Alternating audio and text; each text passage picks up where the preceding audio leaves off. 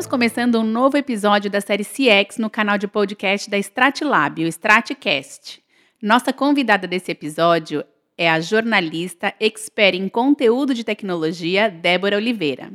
Ela é gerente executivo da IT Fórum, grande amiga, profissional e mãe do Lucas.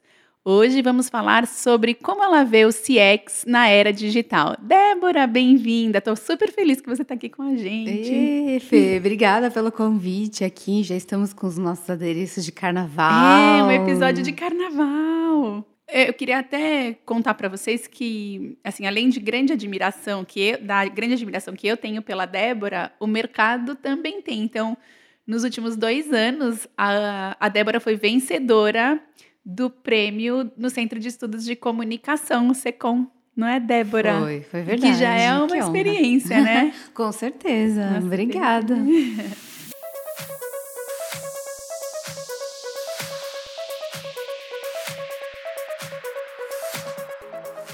Bom, Débora, como você acredita que a era digital levou os consumidores e as empresas ao CX, a experiência do cliente?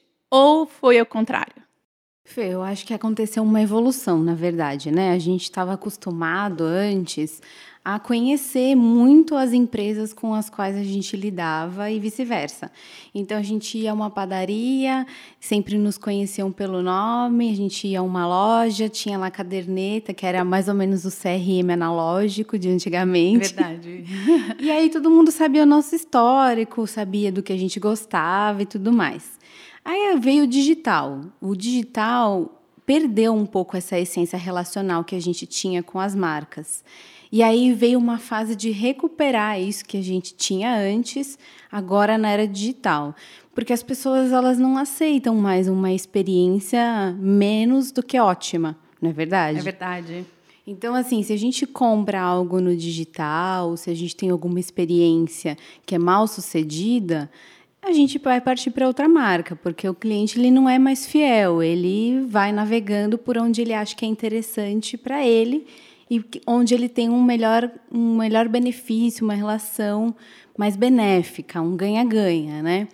Então, ontem mesmo eu estava vendo uma postagem sua lá no LinkedIn que falava que você compra um sapato e você vai receber uma carta escrita à mão.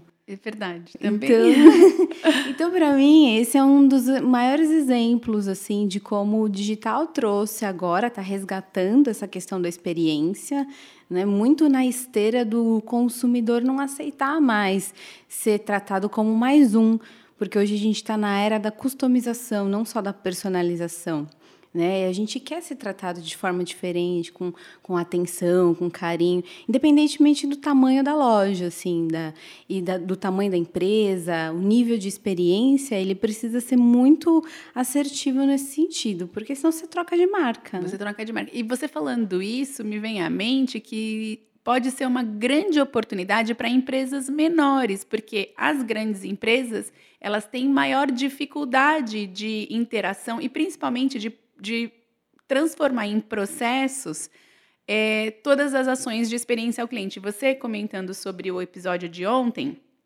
que eu encontrei lá a cartinha da pessoa, e ela, ao invés dela me pedir de 0 a 10, o quanto você recomendaria o NPS, a nossa né? empresa? Né? Ela falou: olha, me manda um recadinho no WhatsApp para falar para mim se você gostou dos sapatos e tal. E a primeira coisa que me veio à minha cabeça é que tamanho tem essa empresa. E eu comecei a perguntar para ela: Oi, qual é o seu papel? Quantos funcionários vocês são? Porque eu queria entender a, o, se, se ela, estavam, ela estava beneficiando com isso uma pequena empresa, média ou grande.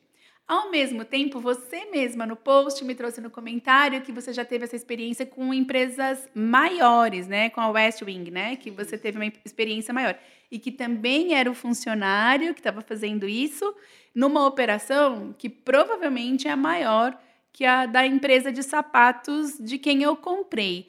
É, qual a importância do funcionário nisso, Débora? Oh, o funcionário é o coração ali da estratégia, né? Acho que as empresas não têm que pensar só em processo, mas em engajar o colaborador nessa jornada de, de CX. Porque ele é a cara da empresa. Não adianta você ter uma empresa linda, maravilhosa, gigante, um NPS incrível, se as pessoas não estão engajadas, independentemente do nível que elas estão ali de profissional mesmo. Né? Então, assim, costumam dizer que desde a recepcionista até o CEO, a experiência possibilitada tem que ser a mesma. Por isso que as empresas têm que mapear a jornada do consumidor de ponta a ponta para entender onde estão os atritos e como que elas podem melhorar essa experiência em todos os pontos de contato com o cliente, né? É, é de extrema importância, de extrema importância que a gente entenda o que está acontecendo em cada ponto, de extrema importância que os funcionários saibam, né, como você disse, a expectativa dos clientes em cada ponto, para que a gente possa então ter resultados melhores de experiência. E aí, a gente já falou duas vezes de NPS, só porque talvez alguém não, não compreenda o que é NPS. NPS é o Net Promoter Score, que é a, a forma de avaliação mais comum da satisfação das, das, dos clientes para, para as empresas de quem, com quem eles se relacionam. Então, o NPS, ele é a métrica mais comum, né? Aquela pergunta que eles chamam da pergunta definitiva, né? De 0 a 10, o quanto você recomendaria essa marca para algum amigo é, ou parente? Dé, você acha que o consumidor percebeu que ele mudou de lugar na estratégia, que agora ele está no centro das atenções, mesmo que as empresas ainda não deem a atenção merecida para ele? Sim, eu, eu acho que ele percebeu, sim, porque ele, hoje tem muitas opções. Então, o cliente ele pode mudar de empresa a qualquer momento. Então, ele não, ele não quer mais ser tratado como mais um, ele quer ter uma, uma experiência personalizada, individualizada. E o que acontece é que as marcas que sempre pregaram que o cliente estava no centro, de fato começaram agora a se movimentar nesse sentido. Porque antes era um discurso, o cliente está no centro, mas sempre vinha antes a receita, o faturamento, quanto que a gente está ganhando, qual é esse, esse cliente aqui traz valor para a gente, valor de dinheiro mesmo, e não valor percebido.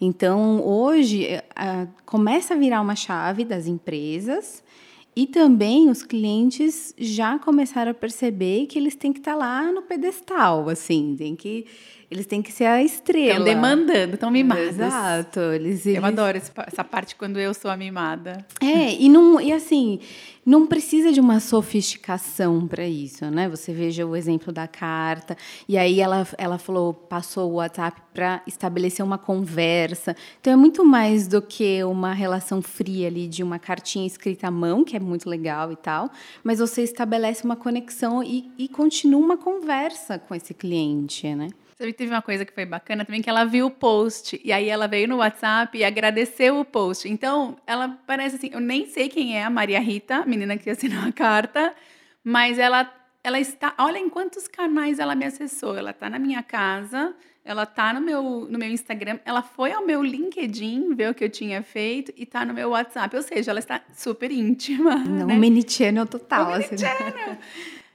Engraçado, né? Porque a gente está falando, tudo que você fala, ele parece não tecnológico. E a sua especialidade é tecnologia, né? É, a gente tem a expectativa de que todo esse mundo de CX, até porque ela parece uma palavra ligada à tecnologia, as pessoas até confundem CX com UX, Sim, né? verdade. Como que a tecnologia né, ela vem contribuir, né, vem contribuir com todo esse processo? Como ela beneficia o, o empresário, o profissional que quer fazer um CX melhor para os seus, os seus colaboradores e para os seus clientes?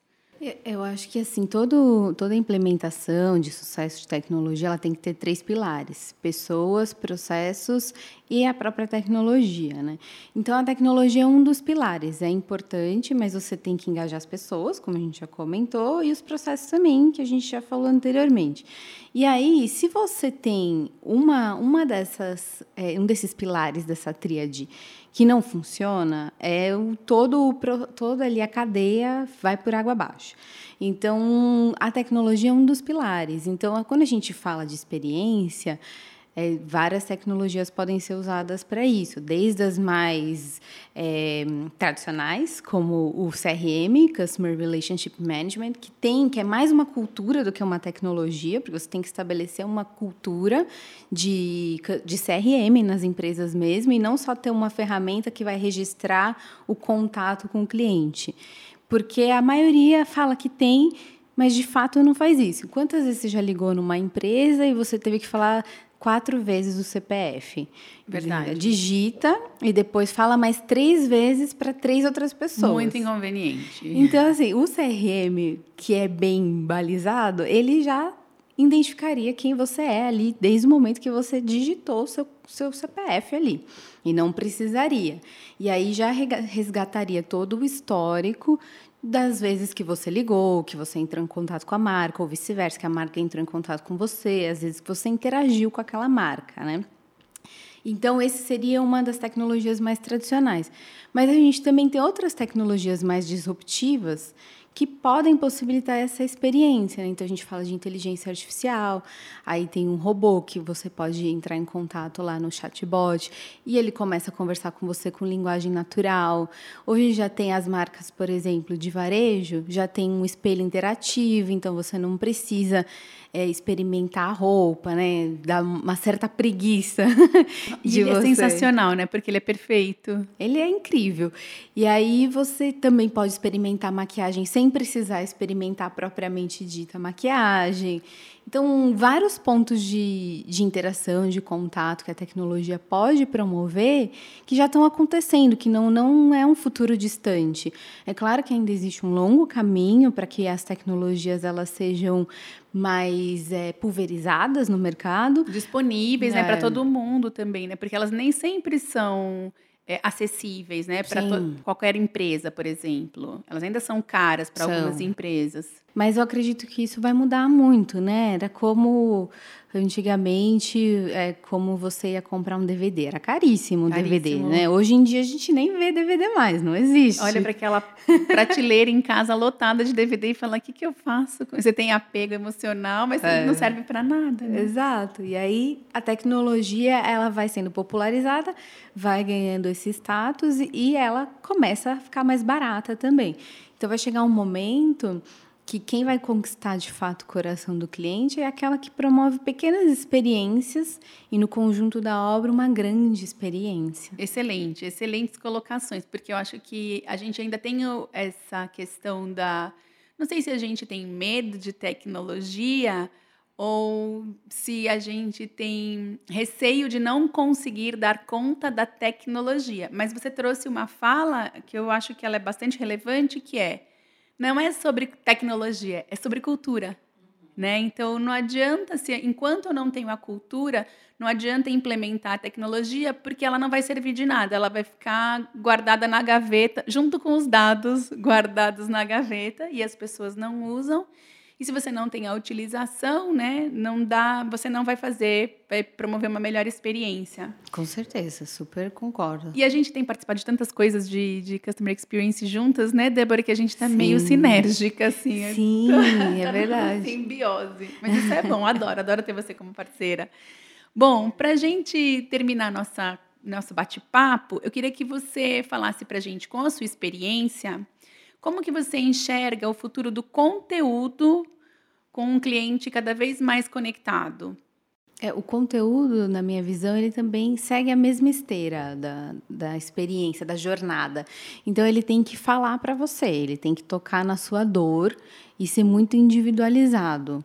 E não, não adianta mais fazer uma comunicação de massa, porque as pessoas elas não querem mais isso, elas querem algo que toque ali a dor delas, a necessidade. Então, o, a gente fala né, o nome de Customer Writing Experience. É, é, tem vários termos para isso, né? Mas, uhum. enfim, ele está muito em crescimento agora, porque as empresas, as pessoas, elas começam a escrever de forma individualizada. E as ferramentas tecnológicas também ajudam nesse sentido, né? Então, tem o Analytics, que já é, já é falado há muito tempo, mas agora que começa a ser utilizado de forma mais específica para entender como que o cliente quer ser abordado com aquele conteúdo. E aí isso ajuda as métricas, você vai mapeando, monitorando, vendo se o cliente de fato se identificou com aquela mensagem e consegue criar comunicações customizadas para aquela pessoa, né? Então, voltando ao exemplo lá de, do sapato, ela já sabe quem é a Fernanda, do que ela gosta, do tipo de sapato que ela gosta, ela pode é, direcionar uma, um conteúdo, uma comunicação para você no seu gosto. E aí você vai se interessar muito mais. Você vai falar, poxa, essa marca me escuta de verdade. De verdade. E fala a minha língua, né? Porque eu também tem uma adequação da linguagem que ela é bastante importante, né? Você estava comentando é, novamente da Maria Rita, que é a moça da loja de sapatos, e ela tinha toda a condição de usar as palavras que eu uso no texto que ela escreveu para mim. Se ela abrisse dois posts meus, ela conseguiria perceber expressões que elas são comuns na minha utilização e que elas, isso conversaria comigo, teria um acolhimento que eu absolutamente subjetivo, não ia perceber que ela fez isso, mas o acolhimento da mensagem ia ser muito maior. Dé, só tenho a agradecer por você dividir a sua manhã. Gente, está uma manhã chuvosa de carnaval, o que de fato nem é tão ruim, porque a gente não fica triste de não estar no bloquinho, é, né? A gente quer aproveitar aqui para dividir ideias, né? E aí, tá sendo super gostoso, porque a gente é do time de carnaval que não sai de São Paulo, né? Exato. Então isso está sendo ótimo. Queria te agradecer imensamente mais uma vez. De novo, adoro ser sua parceira, ah, adoro as coisas obrigada. que a gente faz. E a nossa próxima aventura agora é receber o Lucas, né? É verdade. Ah, eu que agradeço o convite. Uma satisfação enorme compartilhar esse tema com você. Gosto muito.